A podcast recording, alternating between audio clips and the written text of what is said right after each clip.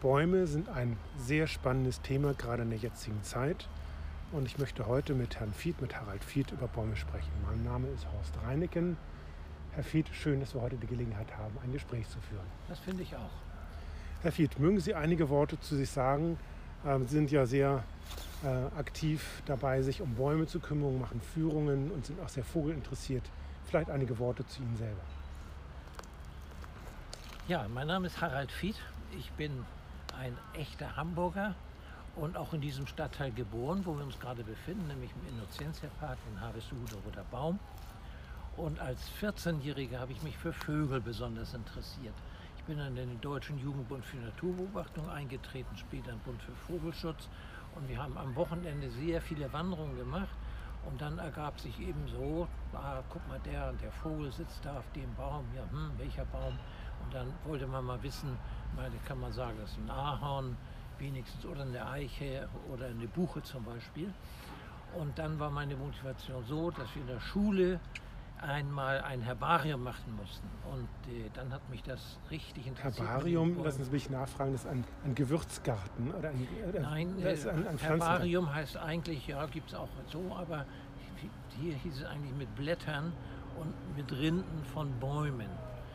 Dafür habe ich eine Eins gekriegt, was ganz selten bei mir vorkam. Ich bin nämlich ein typischer Dreierkandidat gewesen in der Schule. So, und dann habe ich mich sehr für Bäume interessiert. Und dann eines Tages, ähm, das ist jetzt 25 Jahre her, wollte ich ein Buch über Hamburger Bäume kaufen und es gab nichts. Und das hat mich sehr geärgert und daraufhin habe ich gesagt, so jetzt schreibe ich mal ein Buch über Hamburger Bäume. Das war mein erstes Buch. In der Zwischenzeit habe ich ja vier verschiedene Bücher über Hamburger Bäume geschrieben mit ganz vielen Rundgängen, mit sehr vielen Fotos und soweit man, soweit man etwas weiß über die Geschichte der Bäume mit entsprechenden Einzelheiten auch. Das ist ja auch sehr spannend, weil wir täglich an Bäumen vorbeigehen, mehr oder weniger achtlos. Wie komme ich selber dazu, jetzt heute mit Ihnen zu sprechen, weil ich selber auch ein großer Natur- und ähm, Tierfreund bin und äh, seit vielen Jahren, Jahrzehnten auch durch die Naturstreife immer wieder mit wachem Auge und mit äh, wachen Ohren und auch, wenn es geht, mit wachem Verstand, um das eine oder andere zu lernen. Und ähm, so bin ich jetzt auch auf Sie gestoßen über einen Hamburg-Führer, der ihre Führungen, Baumführungen ankündigt. Äh, dort ist auch beschrieben der älteste Baum Hamburgs. Das ist eine Eibe, die südlich der Elbe steht.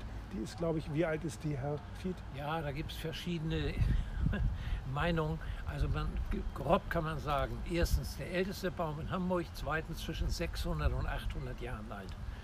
Das ist interessant, insofern dieser Baum steht am Neuländer Deich, ist ja hohl und trotzdem jedes Jahr hat er wieder neue, äh, neue Blätter und äh, ganz eindrucksvolles, uriges Exemplar. Ähm, nun stehen wir heute hier vor einer gigantischen Eiche. Das ist, äh, zu dieser Eiche gibt es eine Geschichte, Herr Fied.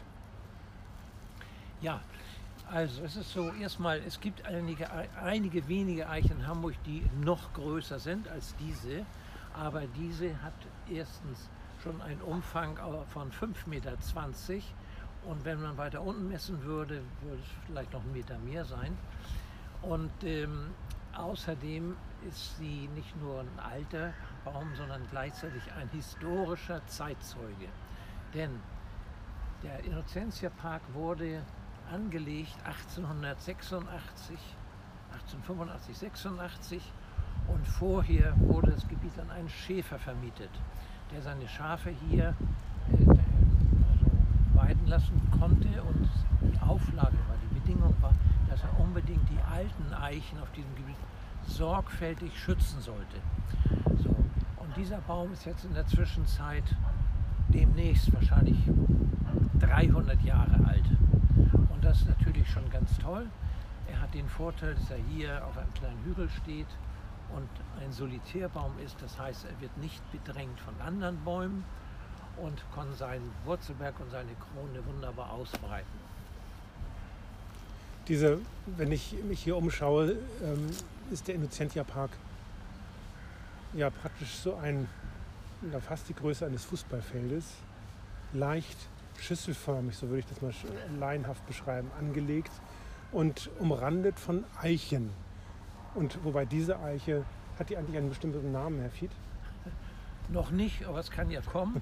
Das ist auf jeden Fall mit Abstand der älteste Baum.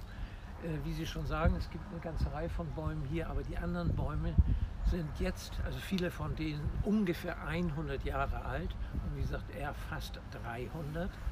Und ähm, ja, nochmal zu der Größe. Also der Park hat ungefähr drei Hektar, also deutlich größer als ein Fußballfeld und ist angelegt worden seinerzeit auf Grundlage und nach dem Vorbild von den englischen Square Garden, also mhm. viereckig. Mhm. Das sah etwas anders aus, gab hier eine große Brücke, dann gab es in der Mitte ein Planschbecken für Kinder, das habe ich auch noch kennengelernt in den 20er, 30er Jahren, in den 30er Jahren, muss man sagen. Das gibt es aber heutzutage nicht mehr.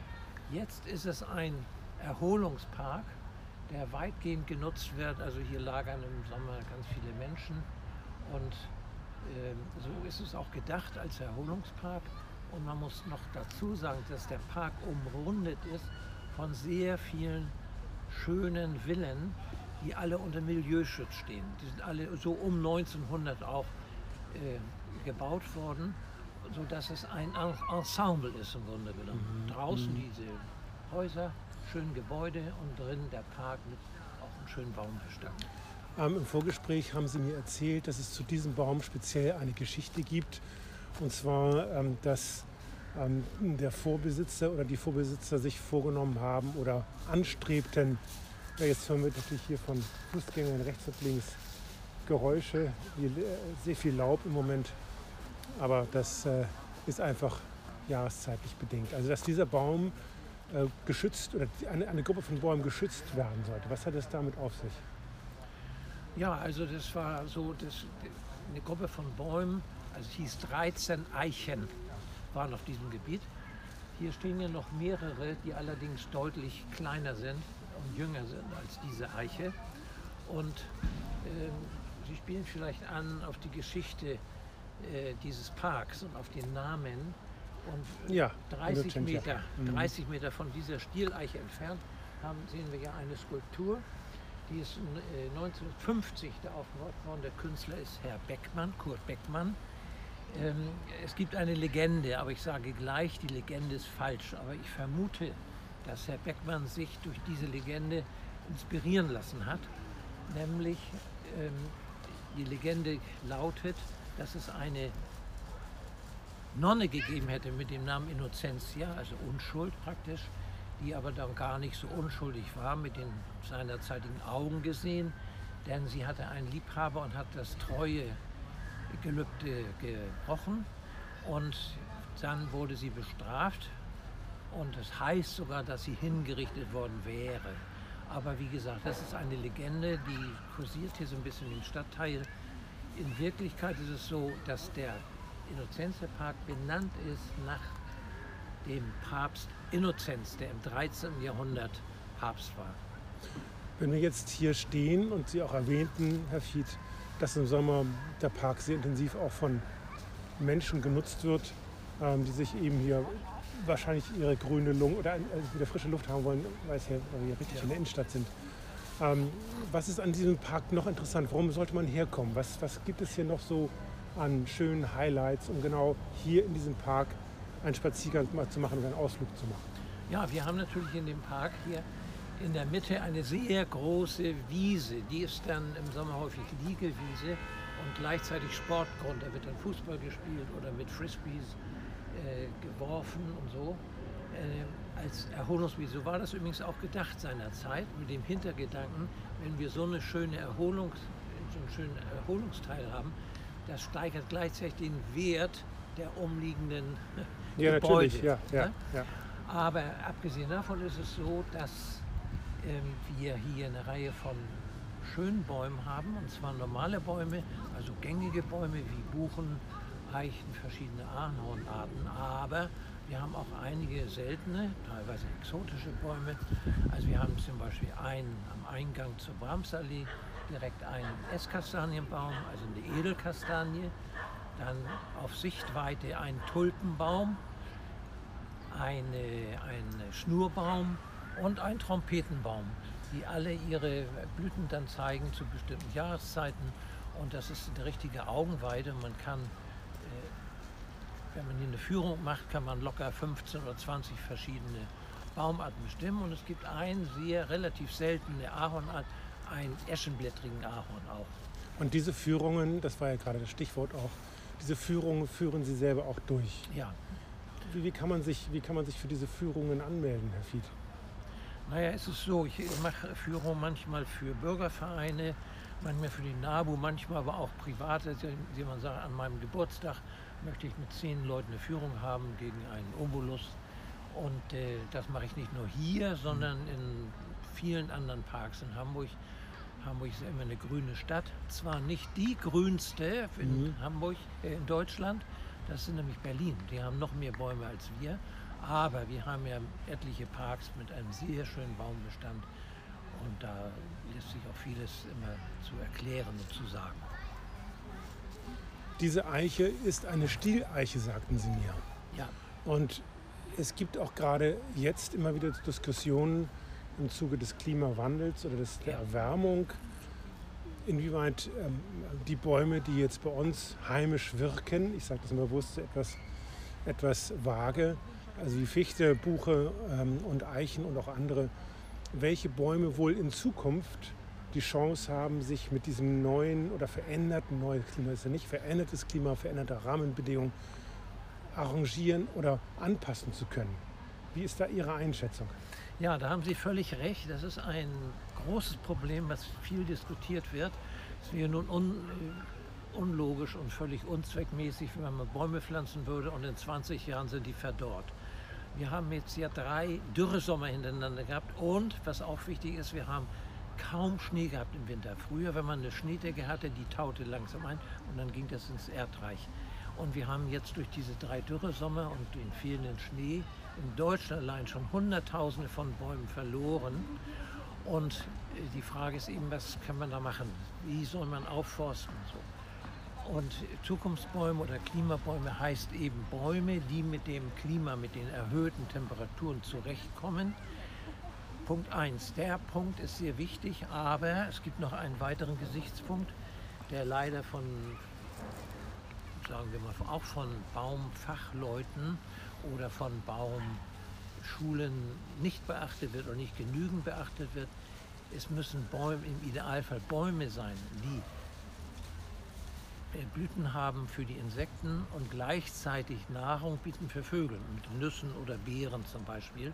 Und man kann nicht nur sagen, ja, nur Klimabäume oder nur Artenvielfalt. Beides muss zusammenkommen. Mhm. Und die Eiche oder die Stieleiche, ich muss ja aufpassen, dass ich mich jetzt einigermaßen korrekt ausdrücke. Die Stieleiche ist ja hier in der Gegend, in, in unserem Breiten, eine, ein sehr, oder war ein sehr verbreiteter Baum. Äh, Im Vorgespräch habe ich die Vermutung geäußert oder die Annahme gemacht, dass äh, die Eiche im Grunde genommen eigentlich der natürliche Wuchs hier in diesen früher germanischen äh, ähm, Breiten war.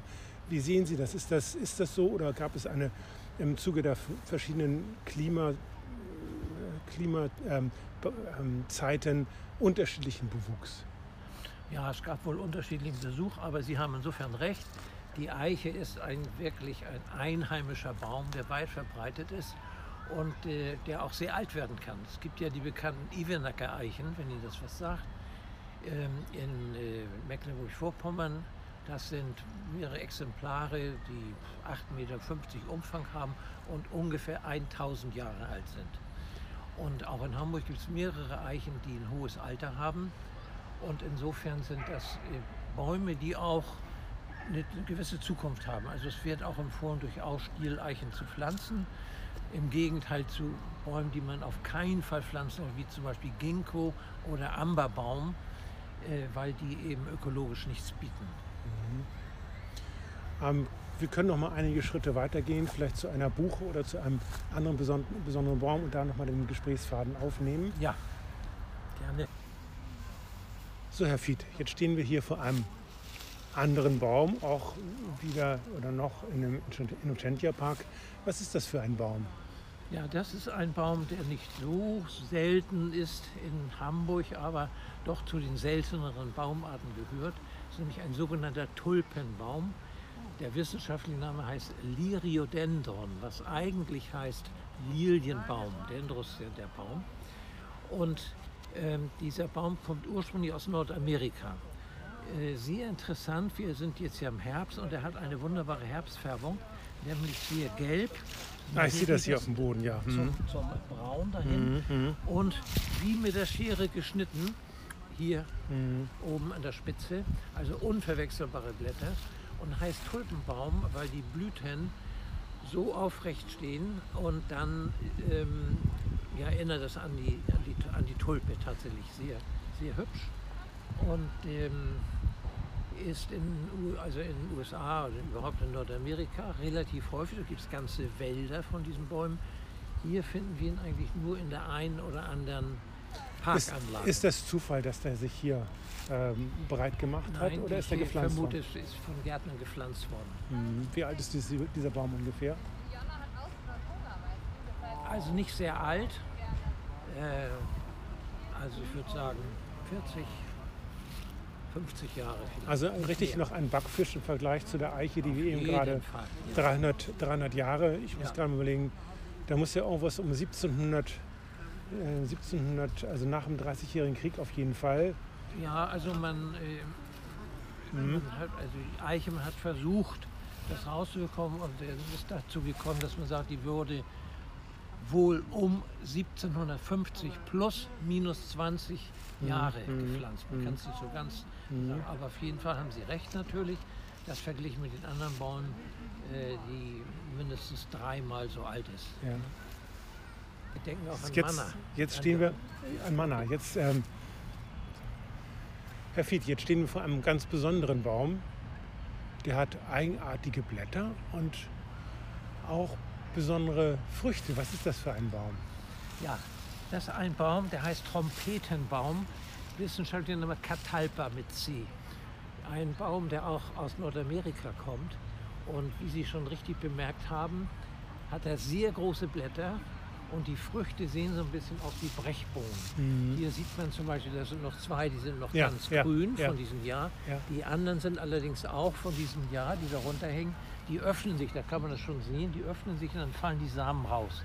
Also Trompetenbaum gleich Catalpa und die blühen wunderbar. Die haben wir ganz in der Nähe da an der grünen Fläche zwischen Grindelallee und Schlump haben wir einen sehr schönen Trompetenbaum, der im Juni blüht und jede einzelne Blüte ist gekennzeichnet mit drin mit gelben und, und blauen Strichen und sehr beliebt bei Insekten, also der rummt und summt es und äh, ist ein sehr schöner Baum, aber wie gesagt Parkbaum letztlich und kommt von Nordamerika, wie ich schon erwähnte. Eine Sache, muss man sagen, häufig kommen Leute auf den Führungen, auch die dann sagen, nee, Trompetenball, das kenne ich, das ist ja völlig anders. Die verwechseln das mit der sogenannten Engelstrompete.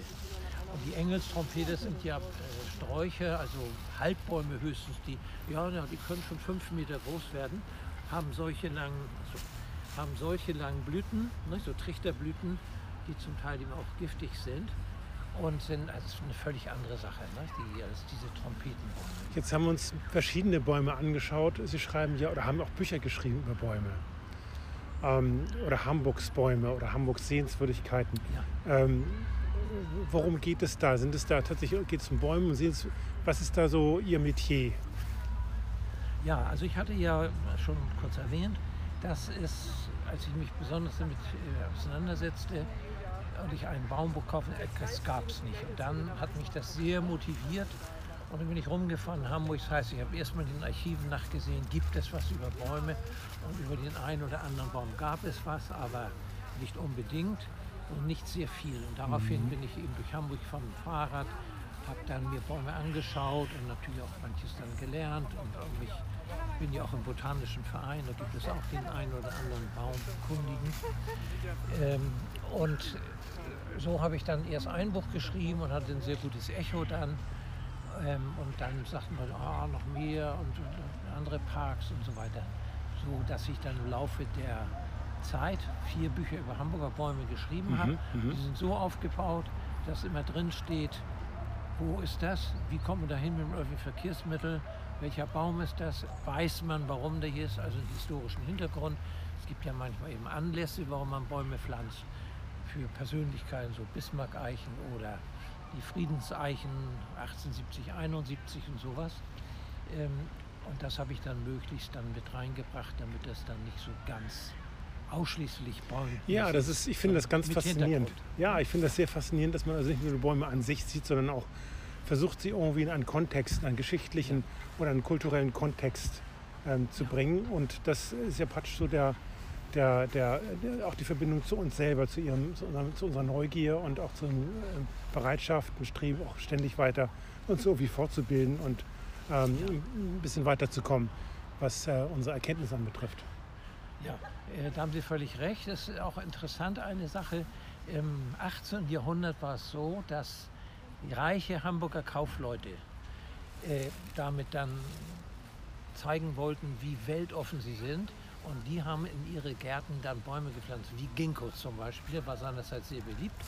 Und, ähm, oder Sumpfzypressen. Wir haben hier heute noch im Kellinghusen-Park zum Beispiel, das war, gehörte ja früher auch einen Herrn Kellinghusen, ein Bürgermeister, der hat auch sowas, oder Wesselhöf-Park, gibt es auch ganz äh, seltene Bäume, exotische Bäume, die dann importiert wurden, um zu zeigen, hier guckt mal, was ich alles von der Welt hier in meinem Garten oder Park habe. Die Bäume, äh, die, die Bücher, Bücher über Bäume, Ja. kann man ähm, bei Ihnen übers Internet bestellen. Ne? Das, äh, Ja, kann man übers Internet bestellen, aber ich, stehe- ich stehe auch im Telefonbuch. Man Fit kann Verlag anrufen, V, ne? Fiet, ja. ja. www.fietverlag.de oder Harald Fiet, äh, Hallerstraße 8, Mhm. Telefon 45 21 09. Herr Fied, wir sind äh, leider schon wieder am Ende unser, unseres Podcasts, unseres Interviews. Macht Lust auf mehr. Vielleicht können wir im Frühjahr noch mal schauen, wenn wir nicht wie jetzt im Herbst vor den bunten Blättern, bunten Bäumen stehen, sondern wenn es das ein oder andere Neues zu berichtigen gibt. Erstmal herzlichen Dank, Herr Fied, dass Sie sich die Zeit Bitte genommen haben. Es hat Spaß gebracht und ich freue mich, dass Sie sich für diese Bäume interessiert haben.